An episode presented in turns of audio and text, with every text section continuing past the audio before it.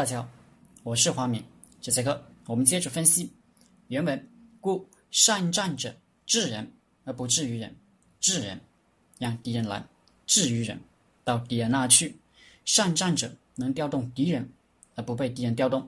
后汉时，张部手下大将费祎派他弟弟费敢守居里，耿弇进兵，先进逼居里，多伐树木，扬言填好工程。过了几天，有降兵说：“费祎听说耿弇攻打居里，准备来救。”耿弇便令军中加紧，就被占据。三日后攻城，再假装放松抗压，让俘虏跑掉。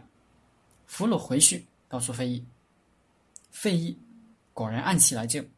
耿弇分兵三千人守居里，自率主力设伏，大获全胜，斩了费祎。这是典型的围点打援战术，调动敌人援军来，然后半途设伏攻击他。张玉柱解说：“制敌来战，则彼势常虚；不往复战，则我势常实。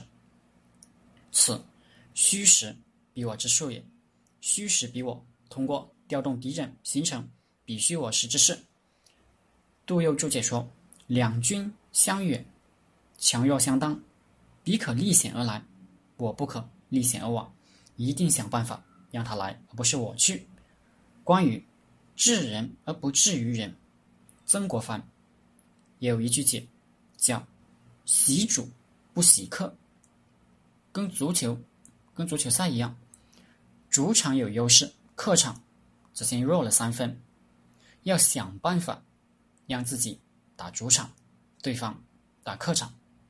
好了，这节课就分享到这里，谢谢大家。